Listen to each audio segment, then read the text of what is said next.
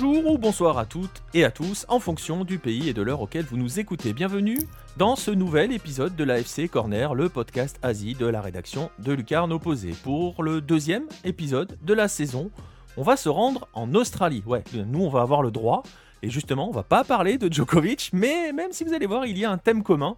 On va quand même parler de cette fichue épidémie qui est à nouveau venue frapper le pays et donc forcément, notamment, ce qui nous intéresse nous aussi, son football. Et qui dit football en Australie, dit le kangourou bondissant de la rédaction de Lucarne Opposé, Antoine Blanchet-Quérin. Salut Antoine, comment vas-tu? Salut Nico, bonsoir à tous, ça va très bien et j'espère que toi aussi ça va.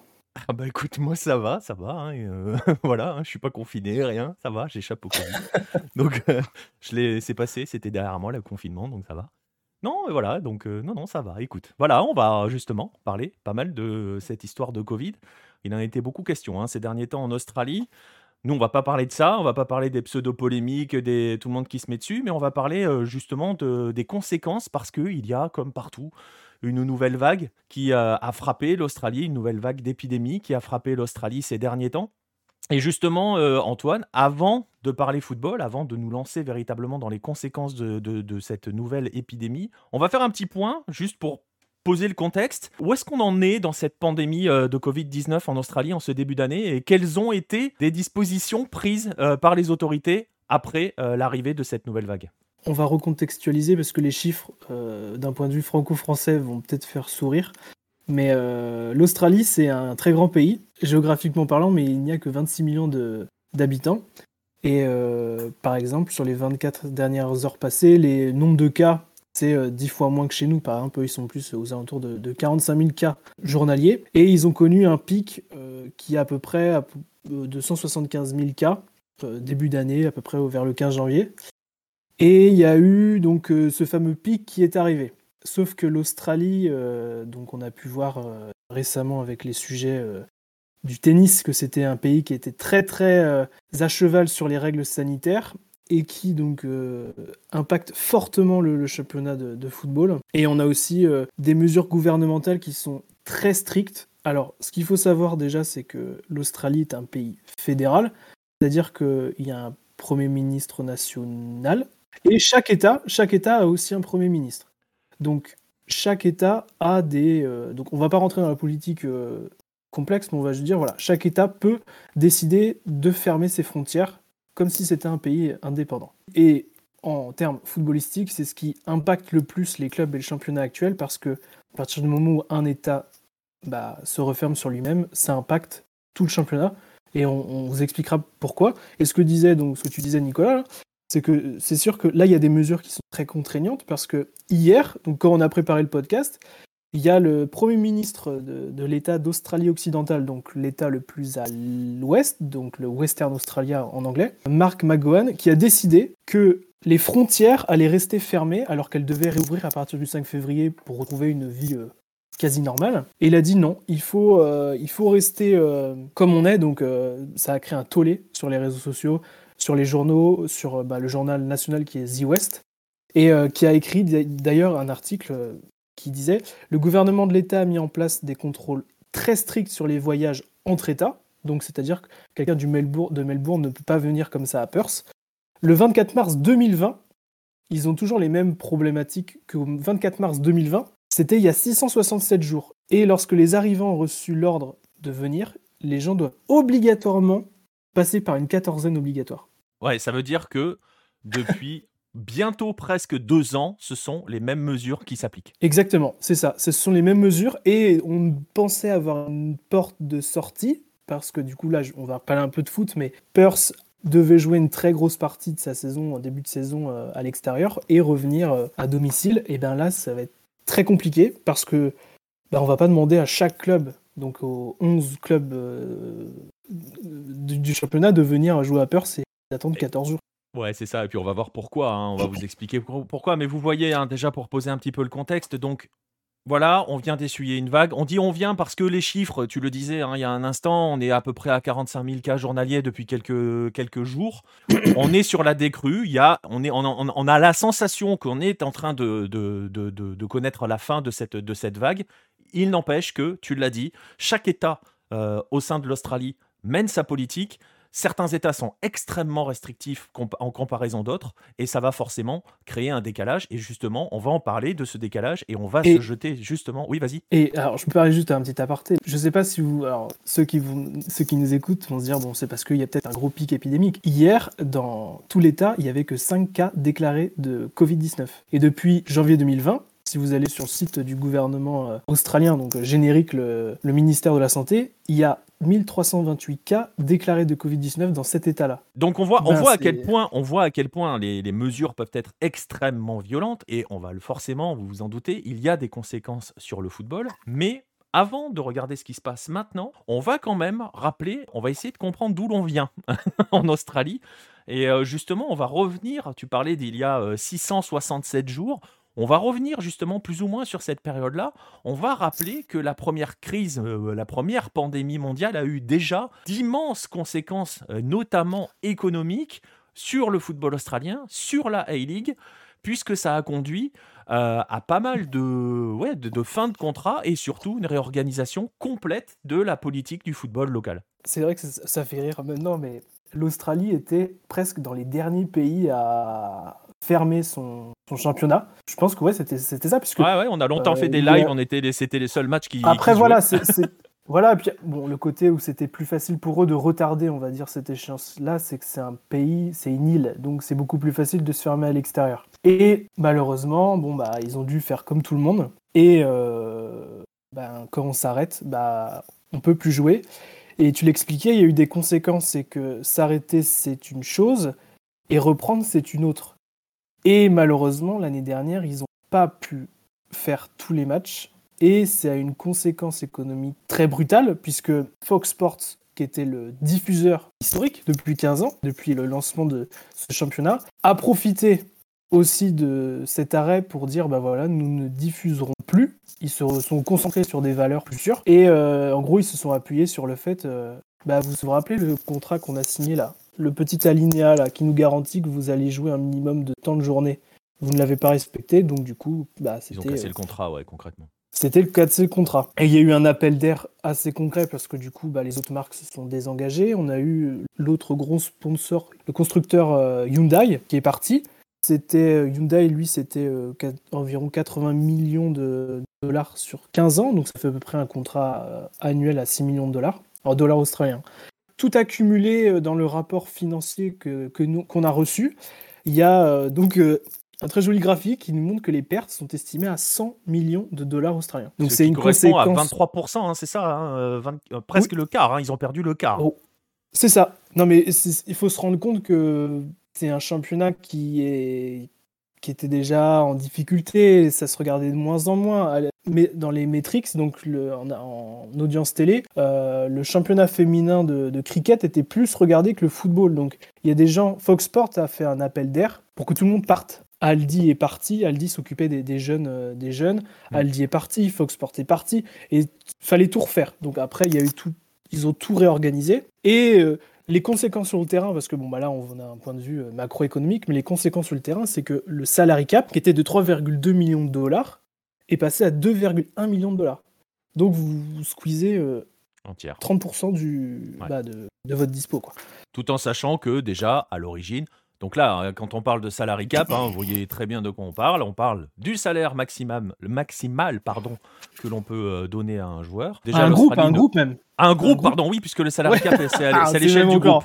Exactement, c'est vrai. Euh, tu fais bien de le préciser. Mais alors déjà que l'Australie pesait pas très lourd économiquement parlant pour attirer des joueurs, hein, on, se rappelle que les, que les meilleurs joueurs australiens, on les a vus partir en Thaïlande ou en Inde. Hein, donc euh, voilà. Oui, bah. Euh, là, c'est encore pire puisque le, ce salary cap pour le groupe a baissé d'un tiers. Donc les conséquences sont multiples et ce qui a provoqué, tu le disais donc, cette maxi réorganisation du, du football local. Hein. Oui, voilà, ils ont, tout réorganisé, c'est-à-dire que déjà, il y a eu James Johnson, donc c'était euh, qui a pris la présidence de la fédération australienne, qui est quelqu'un du football. Donc avant lui, c'était euh, David Gallop, qui était quelqu'un qui était issu du rugby. Donc ils ont mis quelqu'un de compétent dans le sport qu'il euh, bah, préside. Et bon, il avait plein d'idées en tête, donc il s'est dit bon bah autant aller de l'avant. Ils ont récupéré quand même un sponsor qui est Izutsu, UTE. Donc Izutsu, c'est une marque d'utilitaire. Ils ont récupéré 3-4 millions de dollars par an. Donc ça va. peut-être dire la enfin, moitié. Je trouve que, bon, ils essuient les plates quand même, mais bon, ils ont quand même réussi, réussi à retrouver une, certaine valeur. La ligue est devenue indépendante. Ils ont créé la LFP euh, australienne qui s'appelle euh, l'Australian Professional League. Et euh, donc, du coup, euh, les clubs euh, doivent gérer la ligue comme ils le peuvent. Ils ont, Ils ont ils ont- retrouvé donc. Ouais, je, je- je te coupe deux secondes. Ce que tu veux- ce qu'ils ont fait, c'est qu'ils ont quand même profité de la situation pour prendre le contrôle de leur destin. Oui, voilà. Après, euh, bon, ça patouille un petit peu. Ils ont mis 30 Ouais. millions de dollars dans un nouveau site euh, qui est illisible parce que, alors, sur le site de Ligue1.fr, euh, je prends l'exemple français, vous allez sur Ligue1.fr et vous, enfin, vous attendez pas à voir euh, l'actualité du football anglais ou allemand. Et ben, les Australiens ont décidé de tout mettre. Donc moi, souvent, quand je veux voir ce qui s'est passé, j'ai les résultats de Brest ou de Lyon.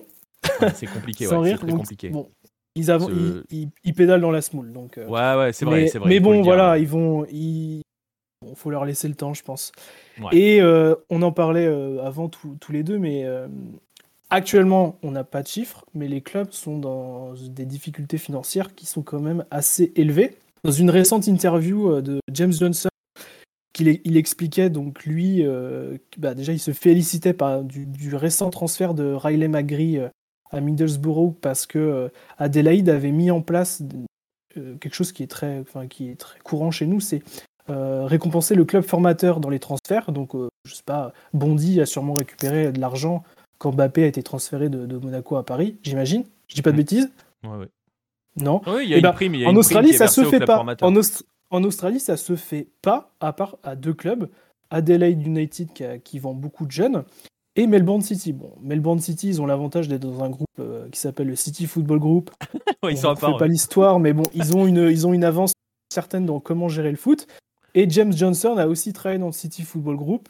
Lui, son chef de bataille, c'est de mettre en place un système des transferts, parce qu'en Australie, quand un, un joueur passe d'un club à un autre, il n'a pas de, il n'a pas de mince, D'indemnité. d'indemnité de transfert. Ouais. C'est-à-dire que le joueur part libre, il arrive libre, il est, il- son contrat est rompu. Ils, a quand- ils ont quand même mis en place des prêts, donc il y a certains joueurs qui partent en prêt. Et là, lui, il aimerait mettre en place quelque chose qui existait dans les années 90 en Australie, mais qui a été arrêté parce qu'il y avait plein de corruption. C'est un système de transfert comme en France, comme ce qui est connu. Enfin, comme ailleurs dans le monde, voilà, hein, concrètement, on- comme partout dans le monde en fait. oui, bah si oui, si, oui, si tu le dis, oui. Je... Mais en tout cas, voilà. Et en ce moment, ça bloque. C'est quelque chose qui bloque parce que ce serait mettre en péril euh, côté fermé de la ligue. Enfin, il y a beaucoup de sujets. Et mais il expliquait que voilà, actuellement, bah, les clubs c'est un peu difficile. Et je rappelle, c'est qu'aujourd'hui, les Newcastle Jets n'ont plus de propriétaires. Donc ce sont les 11. Alors je pense pas que les 11 clubs le sont, mais je sais que les Wanderers le font. C'est les Wanderers qui payent actuellement les joueurs de Newcastle Jets.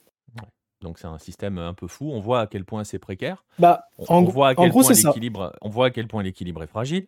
Parce que là, pour le coup, l'équilibre est fragile. Et ça, ce sont les conséquences de pratiquement deux ans de crise. On pensait qu'on allait enfin en sortir.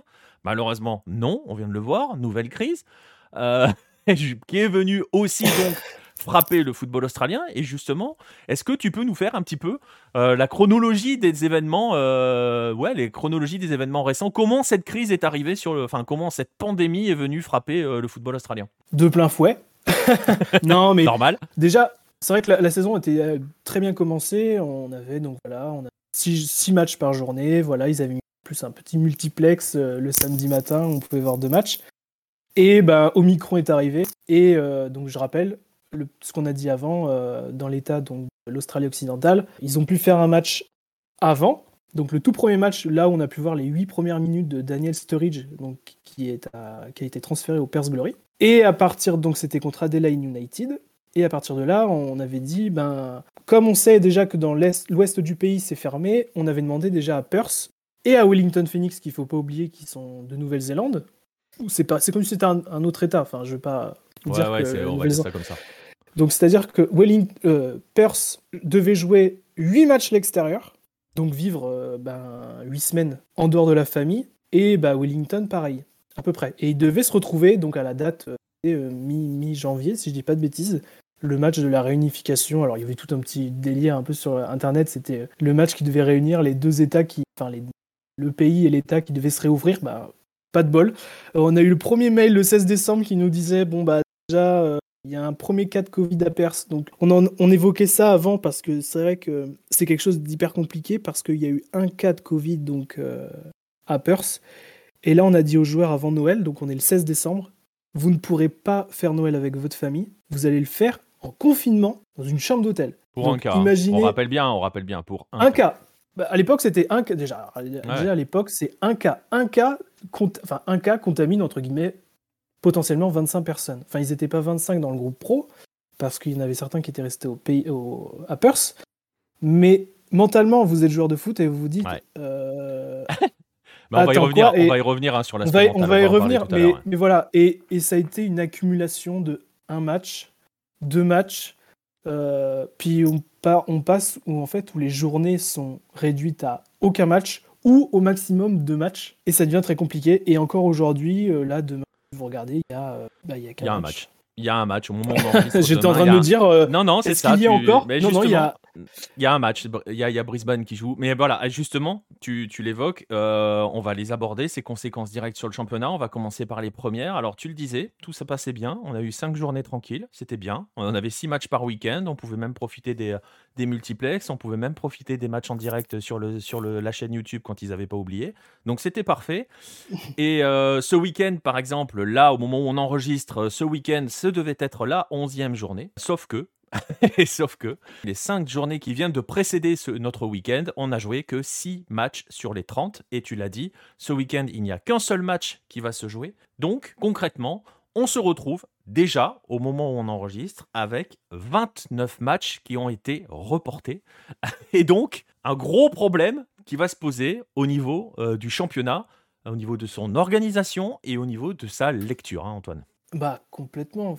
faut se rendre compte, tu viens de dire, 30 matchs, 30 matchs à. Bah, ou trouver des dates, quoi.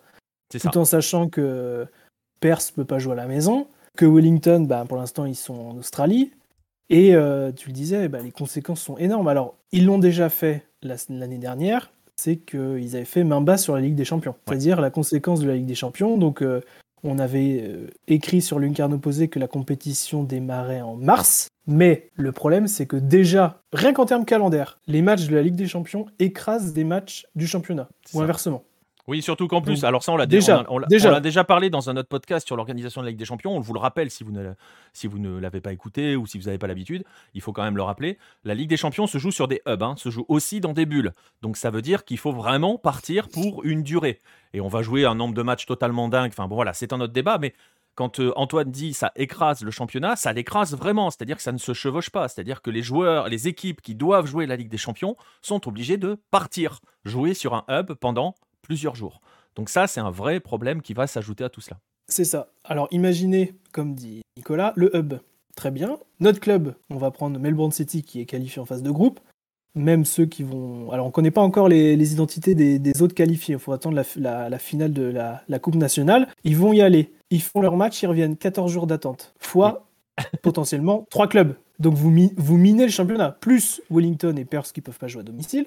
On, on se rend dans un truc. Bon, l'année dernière, ils ont fait main basse sur la Ligue des Champions. Ils ont dit on pourra pas venir la jouer. Qui est encore une possibilité pour cette année, hein, concrètement. hein. Clairement, euh, je pense que c'est très ouvert parce que bon, la Ligue des Champions, je pense que quand on fait main basse dessus, c'est- bon, bon, c'est que ça, c'est pas dans le cœur, quoi. Mais euh, le problème, c'est que ben dans le, alors comment on dit, Le- les, coefficients du pays, quand vous envoyez zéro club, vous avez zéro point. Sauf que les clubs qui sont en dessous, ben vont Ouais, remontent. grappiller. Alors si je dis pas de bêtises, dans le dernier, euh, la dernière échelle de coefficients qu'on a eu, l'Australie, c'est clairement, euh, elle, est, elle a dégringolé. Donc du coup, euh, on se retrouve euh, clairement peut-être à jouer la, la, Cup et on n'aurait peut-être plus qu'une place pour l'instant qualificative en Ligue des Champions. Bah déjà, l'Australie est passée. on sait pas trop parce que Deux équipes. plus, déjà, que- l'Australie est passée avec deux équipes qui, euh, qui arrivent au premier tour. hein. On a qu'une oui, seule puis euh, pour la phase que de groupe. est-ce qu'on va avoir des, pour l'instant, on sait pas, mais est-ce qu'il y aura des pénalités parce que euh, l'année dernière ils y sont pas allés? Enfin, Mm. je- on, on ne sait pas trop. Pas Histoire qu'on si on se perde pas sur trop. championnat, Voilà, c'est ça, qu'on revienne sur le championnat, qu'on se perde pas trop sur la Ligue des Champions. Donc, on a quand même 30 matchs qui sont pas joués,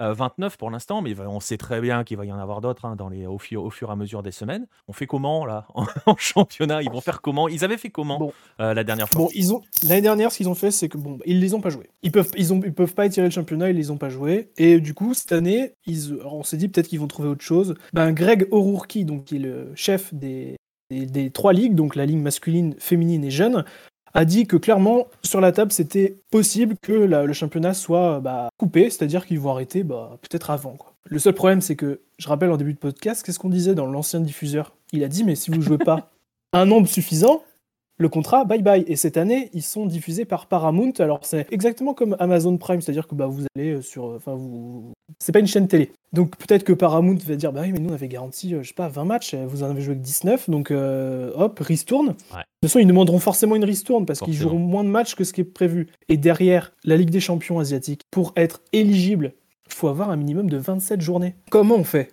Ben, je pense que c'est. Alors, moi, je pense clairement que la Ligue des. Enfin, les compétitions euh, club euh, continental, c'est leur dernier des soucis. En termes national, aujourd'hui, le classement est illisible. Je vous invite à regarder le classement. C'est impossible à lire parce que, ben, mathématiquement, Adelaide United a 8 matchs dans les pattes. Il est 7ème. Euh, Perse en a 5 et dernier. Central Coast est 5ème avec 5 matchs. Donc si vous faites les, enfin plus 3 plus 3, le, le ah dixième peut très bien être premier. Bah il n'y a pas de, enfin voilà. Là actuellement on va revenir juste après, mais là, les joueurs, ils veulent juste jouer. Et je pense que même le championnat n'intéresse pas. ils veulent juste voilà, de jouer et, trouver un peu de stabilité euh, sociale et sportive. Exactement, justement, on va les aborder, les joueurs. On va faire un petit rappel pour quand même expliquer pourquoi on en arrive là. C'est quelque chose qu'il faut quand même que l'on pose, euh, que l'on vous, pose pour que vous ayez bien à l'esprit pourquoi il y a autant de matchs reportés par week-end. Euh, parce que les règles, on parlait de contraintes énormes qui sont euh, mises en place par certains États, mais par la Ligue professionnelle aussi parce que les contraintes pour report, enfin les comment dirais-je, les conditions qui conduisent au report d'un match sont quand même beaucoup plus forte que en France, par exemple, pour euh, rappel, hein, on l'a vu, hein, ça a agité les débats ces dernières semaines, surtout si vous êtes des supporters de Bordeaux. On a vu, on voit qu'en France, et encore ça a été allégé encore, il faut avoir au moins 11 joueurs indisponibles pour demander le report d'un match sur une liste de 30 joueurs envoyés à la Ligue en début de saison. Ou alors ne pas avoir de gardien, enfin bref, voilà. Mais gardez bien en tête le chiffre 11 joueurs indisponibles pour demander le report.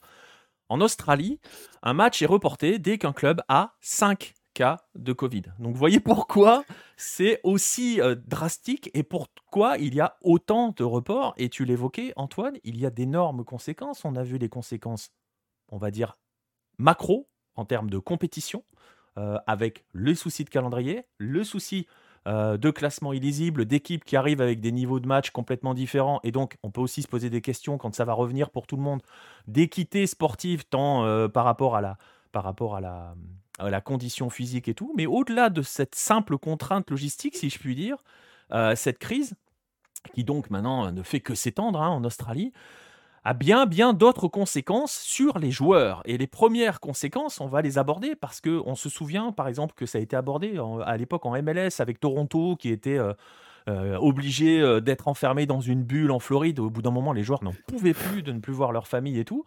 Ça, et on a vu la saison euh, qui s'est terminée en MLS, ça a été très très compliqué pour Toronto, hein, qui a continué au départ dans une bulle, qui en plus s'est pris des cas d'isolement avec la Covid et tout et tout. Bon bref, justement, les conséquences mentales, on va les aborder.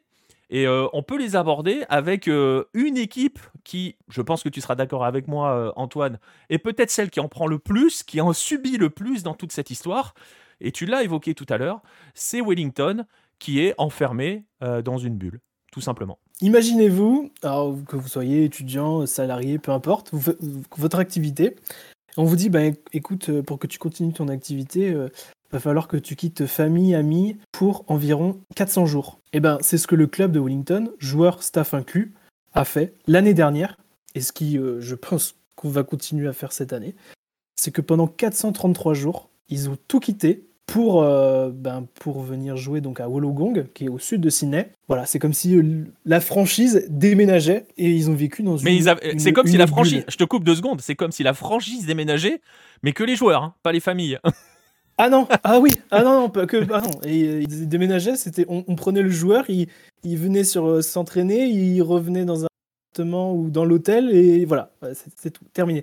Et bon, l'année dernière c'était un peu différent parce que euh, je pense que dans la communication, c'était pas pareil. Il y avait de se, dire, voilà, c'était bizarre. Enfin, sauf que maintenant, les joueurs commencent à en parler beaucoup plus facilement parce que bah, il y a beaucoup de gens qui ont pris la parole en disant que bah, voilà, on pouvait être sportif de haut niveau et être en dépression complète. On l'a vu, on l'a surtout vu. Je trouve que c'est bien au tennis. Euh, je pense que les, images du tennis, que ce soit les Français ou autres, on les a vus s'entraîner dans les chambres d'hôtel.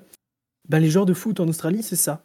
À Wellington, ils ont fait ça. Sauf qu'ils n'avaient pas de raquettes, ils, ne pouvaient pas sortir. Euh, du coup, on leur envoyait des vélos, ils s'entraînaient sur Zoom, enfin, etc. Au début, c'était drôle parce que les, ils étaient en, slip, on, voyait, on avait des captures d'écran. C'était drôle. Sauf que, en fait, socialement parlant, ils commençaient à péter des câbles, clairement, à Wellington. Par exemple, Alex Ruffer, qui est le capitaine du club, il disait on avait peur des conséquences à long terme parce que on avait plus peur des conséquences médiatiques que dans la santé elle-même du joueur. Il disait par exemple, donc lui il est tout seul dans une chambre, il disait tous les jours on devait s'astiquer le nez, et il disait, bah voilà, nous on avait peur de la médiatisation parce que si on était positif, on savait que toute la presse voulait savoir combien de joueurs, qui c'était, machin, tout ça, et euh, il dit ça, ça, devient pesant et à en trembler, c'est ce qu'il disait, ça devient en trembler. Et même après ça, il commençait à dire, ben voilà, c'est le Covid long, ils savaient pas trop, ils avaient entendu des joueurs qui avaient du mal à respirer. Il y avait une peur qui s'installait, et on va en reparler. Et pour vous dire l'aspect un peu fou, c'est que quand ils sont revenus au pays, donc on, avait écrit d'ailleurs sur Lucarne Opposé, ils ont eu un retour de champion olympique. C'est-à-dire qu'à l'arrivée de, l'avion sur le tarmac à, Wellington, le maire de Wellington, donc euh, Andy Foster, était là, euh, c'est pas une parade, hein, mais euh, était heureux de retrouver les joueurs et on avait les familles. C'était vraiment. Enfin, on vous montre une photo euh, hors contexte sur, de, sur Lucarne opposé de, de ce, cette arrivée-là. On vous dit commenter l'image, vous vous dites clairement c'est une équipe sportive qui revient des Jeux Olympiques. Mais non, c'est une équipe qui revient parce qu'ils ont passé huit mois hors de tout hors de tout contact, sauf bah, des contacts, on va dire, avec les téléphones, tout ça. Ouais, mais, mais ils n'avaient aucun, aucun contact à part les joueurs avec qui ils jouaient.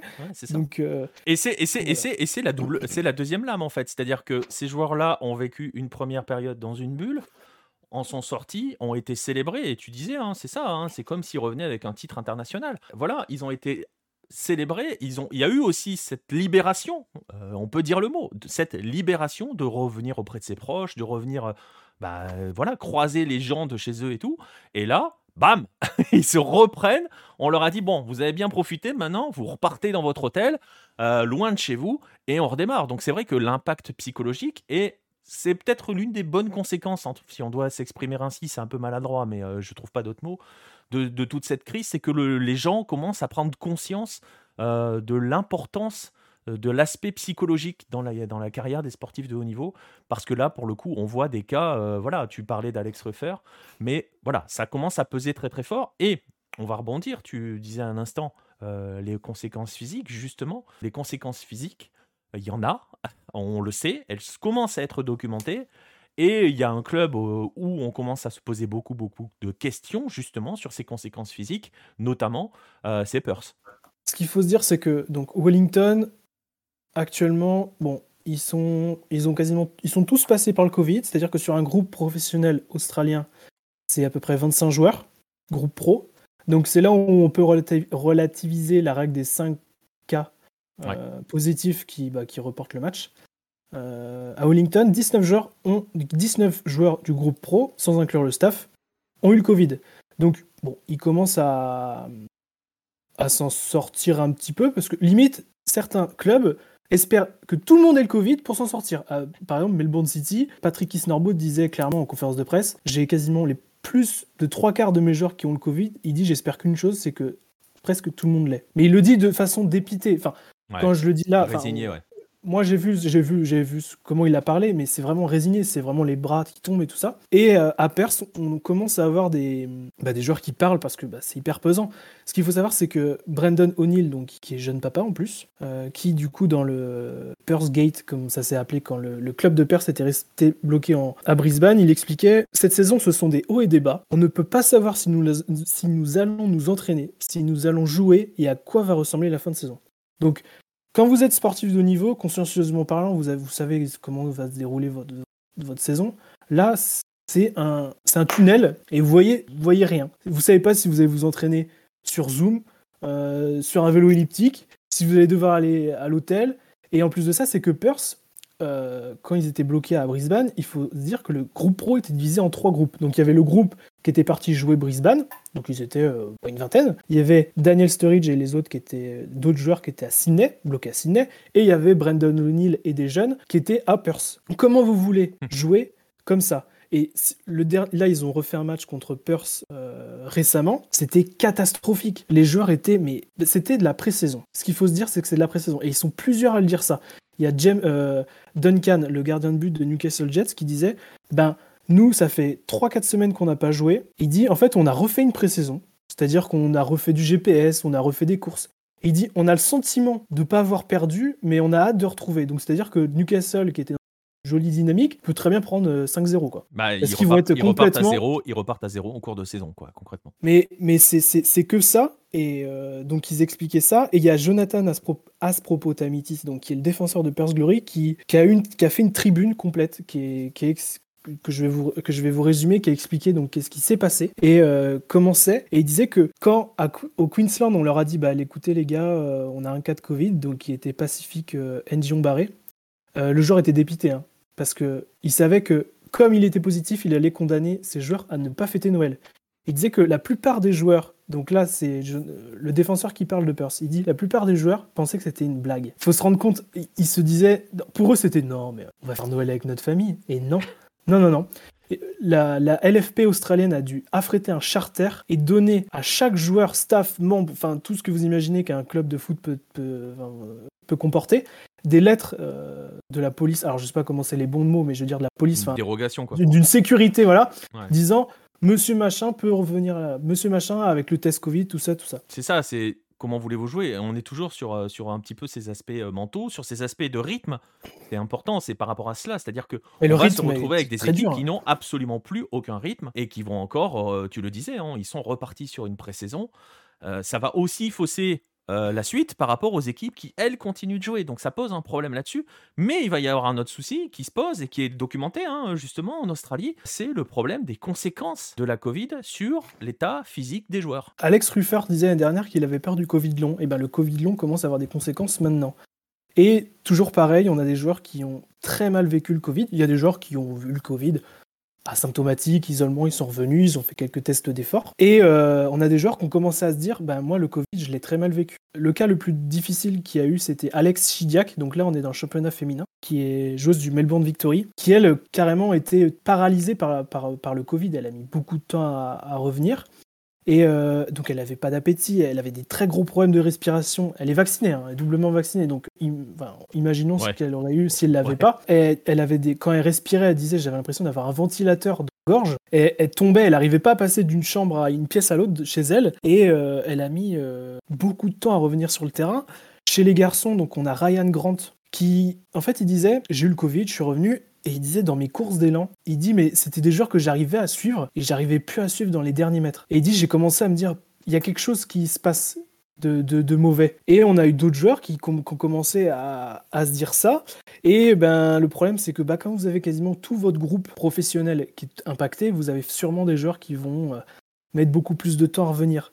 Et d'ailleurs, il y a Andrew Clark, donc, qui est le responsable, alors en anglais c'est Sport Science, je ne sais pas comment on pourrait le traduire en, français. Il travaille, ça fait trois ans qu'il travaille donc pour la, sélection australienne, et il expliquait qu'il y a une perte entre 5 et 10% des pleines capacités d'un joueur professionnel après le Covid, de, des statistiques qu'il lui il a monté et qu'il y avait tout un processus intense à faire et que lui, selon ses statistiques, il faudrait 14 jours pour reprendre l'entrée. C'est-à-dire entre le joueur revient sur les terrains, il sort de confinement. Pour qu'il arrive à 100%, c'est 14 jours. Donc c'est deux journées en moins. Et on rappelle, j'en profite pour rappeler que par exemple en France, la procédure de reprise a été allégée.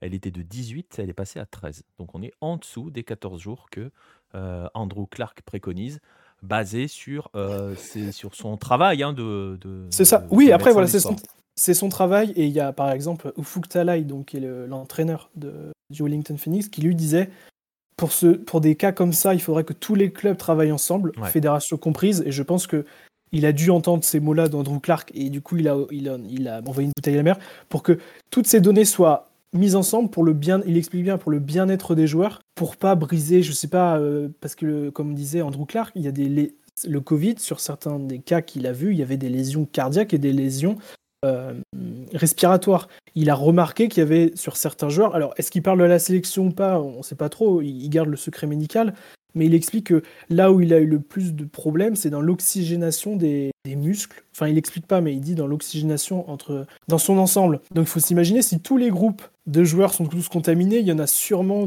certains qui vont passer à la trappe, qui vont avoir du mal. Et quand on a l'exemple de Alex Chidiac, donc, euh, qui a 23 ans, qui joue au Melbourne Victory, qui a été très malade, et euh, Ryan Grant, qui a été un des premiers à avoir le Covid, même lui, qui est bien revenu, il le dit encore, il le dit, j'ai encore du mal à faire les 5-10 dernières mètres sur une course à forte intensité. Ouais, on le voit, ça aura des conséquences. Et donc, du coup, ça revient avec les points qu'on a dit. derrière un club qui est, on va dire, un outsider, peut être miné par le Covid et inversement. Ouais, et en plus, ça vient s'ajouter à tout ce que l'on disait tout à l'heure, c'est-à-dire euh, toute la problématique. Vous voyez à quel point euh, la, la, la, tâche va être compliquée, c'est-à-dire que ces problèmes-là qui sont qui commencent à être documentés, et on comprend hein, les propos de Talay qui veut que tout le monde euh, compile les données, forcément, hein, c'est de l'épidémiologie de base, hein, c'est-à-dire que plus on a de, plus l'échantillon est large, plus les conclusions sont solides, et plus on peut aussi appliquer derrière des, des choses communes pour essayer de réparer cela. Vous avez ces problèmes-là purement liés à la, à la, à la Covid et vous allez cumuler euh, bah, le rythme, un calendrier qui risque d'être surchargé quand on va reprendre, etc. etc. Et, et on l'a vu aussi, les problèmes de, de, joueurs à redresser sur le plan mental parce que ça devient compliqué. Donc on le voit, cette, cette, cette nouvelle crise qui ne lâche pas le football australien, malheureusement, continue de faire des dégâts. Et euh, on va juste aborder cela euh, pour, pour, pour, pour conclure ce, ce, podcast, Antoine. Euh, il y a une autre, une dernière conséquence, et c'est la sélection. Forcément. Eh Une sélection qui n'est pas forcément super bien engagée. dans les campagnes de qualification. on rappelle que au moment où on enregistre, l'Australie est troisième, donc pour l'instant, elle est barragiste de sa zone. Il reste quatre matchs à jouer. Prochain rendez-vous d'ici dans une semaine sur la prochaine fenêtre FIFA face au Vietnam et ensuite euh, avec un, match face à Oman. Mmh. Comment ça se passe pour Graham Arnold? Comment il arrive à faire sa sélection, euh, lui qui a déjà du mal? Euh, Oui, alors déjà du mal. C'est-à-dire que c'est compliqué pour l'Australie parce que bon, ils ont fait un tour pré, un, donc le tour numéro 2 parce qu'il y a quatre tours pour se qualifier. Donc c'est surtout le troisième tour que l'on joue actuellement qui va qualifier l'ensemble des, clubs. C'était passé facilement parce que bah, la compétitivité était très facile, 8 matchs, 8 victoires, euh, une trentaine de buts inscrits, de buts encaissés. Sauf que là, on joue contre l'Arabie Saoudite, le Japon. Et il y a un peu plus de difficultés, et dans la difficulté sportive s'ajoutent les difficultés Covid. Alors quand, d'un point de vue européen, c'est beaucoup facile parce que les, bah, les joueurs jouent globalement tous en, enfin, en équipe de France. Est-ce qu'il y a un joueur qui joue autre qu'en Europe? Non. Je crois pas, non. Il bah, faut s'imaginer qu'en Australie, ils jouent un peu partout dans le monde. Euh, on va avoir des joueurs en Chine, je prends le cas d'Aaron Moy, on va avoir des joueurs au Japon, je prends l'exemple d'Adam Taggart qui est, qui est l'attaquant. On va avoir des joueurs qui jouent aux États-Unis avec Brad Smith à, Seattle, on va avoir des joueurs qui jouent en Angleterre, euh, en France pour Denis Genro, etc., etc. Donc il y a autant de pays que de contraintes différentes. Et le pauvre Graham Arnold qui est déjà en difficulté sportive parce que ben, l'Australie est troisième, donc elle jouerait potentiellement l'autre troisième du groupe A. Donc du coup, ben, le problème c'est que comment on peut retrouver, on va dire, un lien euh, entre les joueurs, enfin toujours un 11 euh, titulaire avec quelques changements quand ça change tout le temps. Et sans pouvoir, et sans pouvoir s'appuyer sur les joueurs du championnat local. Ben voilà, on a, c'est ça, c'est ce qu'on avait écrit, euh, c'est ce que même lui a dit. Il dit, moi j'aimerais bien pour tout le potentiel que j'ai en face de moi. Ce que des fois il doit jouer avec les extras euh, australien, donc en dehors du, pays. Des fois, il peut les prendre, des fois, il peut pas les prendre. Sauf que s'il les prend, ces joueurs-là doivent avoir une quatorzaine obligatoire. Donc il faut s'imaginer que Ryan Grant n'a pas joué les débuts de saison. Ils l'ont envoyé à Hibernian, en Écosse, s'entraîner pour qu'il puisse jouer euh, les matchs de qualification. Non mais il faut vous rendre compte, c'est comme si on disait euh, à Mbappé, bah écoute, Kylian, est-ce que tu peux aller à Vancouver? Ouais, c'est ça. t'entraîner, t'entraîner parce que nous on a un match important à jouer le parallèle est, c'est hyper compliqué. Et, comme, et du coup, ben voilà, le problème qu'il a, c'est qu'il n'a pas le 11 titulaire. C'est-à-dire que Aaron Moy, il, est de hein, retour. il était de là, il, il, peut venir parce que donc la Chine, le championnat est terminé. Il est là, mais avant, il pouvait pas venir. Sauf que Aaron Moy, c'est un des milieux, on va dire, euh, un des éléments clés en puissance. Du milieu, Voilà, un des, éléments, un des éléments clés. Donc vous faites ça, vous faites avec, vous faites tourner. Puis il y, a, bah, y a aussi bah, les blessés, enfin les, les, choses normales, les blessés, tout ça. Euh, Awer Mabil, par exemple, qui était un, quelqu'un qui était tout le temps titulaire, bah, il joue plus du tout. Il a un Covid qui a, qui a du mal à passer. Plus, bah, je pense qu'à à Midgeland, il, bah, il est peut-être passé euh, plus dans la, hiérarchie. Donc vous avez ça aussi à prendre et la sélection, bah, c'est difficile parce que bah, là, pour l'instant, on n'est pas qualifié, enfin virtuellement, on n'est pas qualifié à la Coupe du Monde. Vous avez un 11, un 11 contre, vous avez un, un, 11 contre le Japon, vous avez un 11 différent contre contre l'Arabie Saoudite. Après, vous avez un 11 différent contre, la Chine. Et en plus de ça, ben, les attaquants, par exemple, nous, on a, que on a vu tous les deux le match. Mais euh, la façon de jouer est hyper compliquée en fonction des joueurs avec qui il met. non, mais euh, après, c'est après on comprend, on comprend. Enfin, voilà, mais c'est mais le Covid est compliqué. Il, il, peut pas travailler, ouais. il peut pas construire son équipe. Et tu le disais, hein, on rappelle, hein, pour l'instant l'Australie est troisième, elle est à un point du Japon, à 5 déjà de l'Arabie Saoudite. C'est donc euh, très compliqué pour la sélection qui va jouer donc à partir de la semaine prochaine. Donc voilà, on espère avoir fait un peu le tour sur cette grosse problématique qui est posée par par la Covid en Australie. Vous voyez que c'est bien au-delà du simple le cas d'un numéro 1 mondial qui n'a pas le droit de sortir de l'aéroport. Et vous voyez aussi ce que subissent les sportifs de haut niveau locaux. Et vous comprenez aussi pourquoi peut-être euh, ça a posé autant de problèmes dans l'opinion publique et pas que en Australie, cette affaire euh, Djokovic, même si on n'est pas là pour en débattre. Mais euh, voilà, merci Antoine de m'avoir accompagné sur ce podcast. Ben merci à toi et merci à tous de nous avoir écoutés. Et puis on va en rester là donc euh, on va en rester là donc pour euh, pour ce podcast. Je vous encourage bien évidemment comme d'habitude à nous suivre sur les différents réseaux sociaux, à venir y interagir avec nous notamment sur notre Discord. Je vous encourage également à consulter notre site lucarne-opposé.fr pour y lire les dernières actualités de la planète Hello mais aussi prendre le temps de vous cultiver entre deux matchs. N'hésitez pas enfin non plus à vous abonner à nos différentes chaînes et notamment notre chaîne YouTube. Euh, voilà, hein, laissez euh, des petits pouces bleus, des commentaires et tout, on sera ravis d'y répondre. Et si vous voulez véritablement nous soutenir, c'est-à-dire financièrement et concrètement, vous pouvez vous offrir nos magazines. Le 17e est disponible à la vente, mais tous tous les euh, numéros sont encore disponibles. ça fait presque plus de 4 ans, ils sont tous disponibles, que ce soit au format papier ou au format numérique, qui est un peu moins cher aussi, il faut dire les choses. Sachez que nous avons aussi une librairie dans laquelle vous pourrez découvrir les ouvrages de notre maison d'édition. La biographie de Garincha, la version française des 11 Caminos al Gol, le livre référence pour comprendre Marcelo Bielsa, et enfin le petit dernier de la famille, dont la sortie est prévue début février, dans quelques jours par rapport à la sortie de ce podcast, Primera Bola, qui lui va vous offrir l'opportunité de plonger euh, à la découverte et euh, de comprendre comment le football est né au Brésil est devenu bien plus qu'un jeu, un sport euh, pratiqué par euh, les élites. Voilà, tous les liens pour vous procurer les magazines, les livres et tout le reste et nous rejoindre sur les réseaux sociaux sont évidemment dans la description. Je vous laisse là-dessus. Je vous souhaite une bonne fin de journée si euh, vous êtes en fin de journée ou un bon début de journée en fonction de l'heure à laquelle vous nous écoutez et je vous dis à très bientôt les amis.